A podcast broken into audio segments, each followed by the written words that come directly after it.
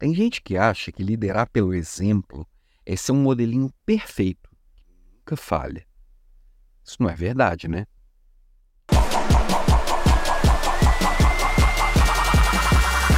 Oi, bom dia. Imagina uma situação que você está num avião em plena turbulência e de repente o capitão lá do avião sai correndo, lá o piloto sai correndo, gritando feito um louco no meio do corredor. Automaticamente você vai se desesperar também, né? Parece meio maluquice um, um piloto fazer isso, mas é o que eu vejo líderes fazendo todos os dias. A equipe perde a paciência, ele vai lá e perde a paciência também. A equipe se desespera, ele vai lá e se desespera também. Não tô falando que um líder não possa perder a paciência, não possa se desesperar. Não, não é isso. Eu tô falando que assim, que é algo que ele deveria buscar uma evolução e ser um pouco mais maduro. Porque muitas vezes is um liderado se passar, um liderado perder a linha, faz parte. O líder perder a linha deveria ser a exceção, porque ele deveria estar mais sob controle da situação e entender mais o que está acontecendo, ter uma visão mais ampla dos problemas, porque no fim das contas, enquanto tem gente achando que liderar pelo exemplo é ir lá e fazer o trabalho do outro, por exemplo,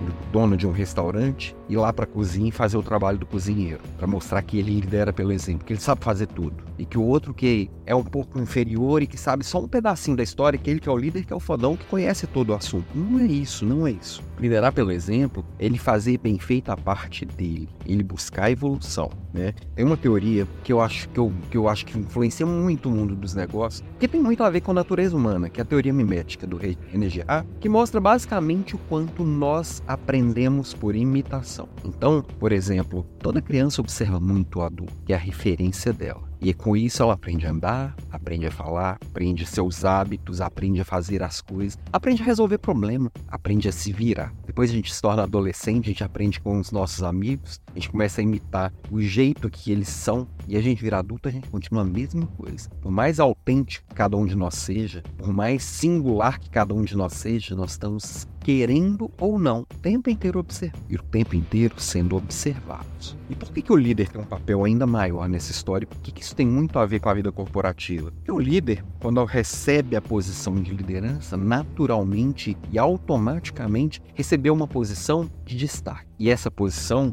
é de se observar. Por que, que, por exemplo, sei lá, artistas famosos influenciam tanto que eles estão em posição de destaque? Estão sendo observados. Isso dita tendência, dita moda, dita hábito, dita o jeito de uma sociedade funcionar. Dentro da empresa é a mesma coisa. Por isso que muitas vezes uma empresa é, começa a se perder quando acha que não precisa desenvolver seus líderes, não precisa desenvolver a equipe a partir da liderança. Que a liderança que influencia. Uma equipe sempre vai ser reflexo do seu líder. É óbvio que o líder também é influenciado pela equipe. Na convivência, ele também, querendo ou não, gostando ou não, ele é influenciado por aquelas pessoas também. Nós somos a média das pessoas que a gente mais convive, já diria Jim Rohn. Então, entendendo isso, eu posso deliberadamente escolher como é que eu vou me posicionar, escolher como é que eu vou me apresentar. Não é encarar e transformar isso numa máscara. Tem gente que acha que também é fazer um personagem. Um personagem é feio. Uma máscara ela é pesada de descarregar todos os dias. Não, é como que eu coloco o melhor que eu tenho para fora de forma deliberada.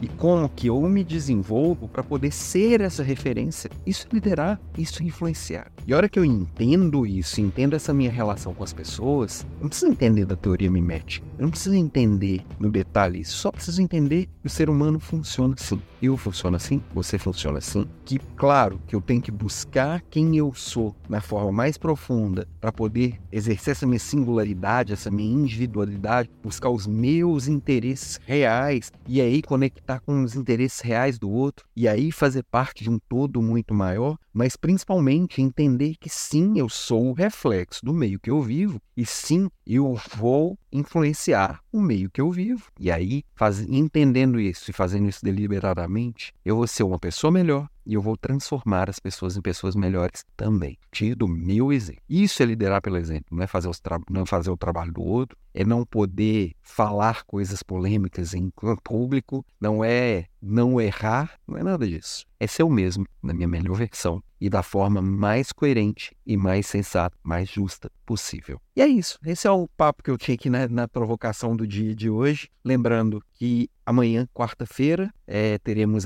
teremos o nosso papo lá no, no, no, portal RH, falando de avaliação de desempenho. E quinta-feira, teremos a nossa Leader Class, Liderança na Era da Experiência. Coloca na agenda, bem junto. Beijo para você e até amanhã.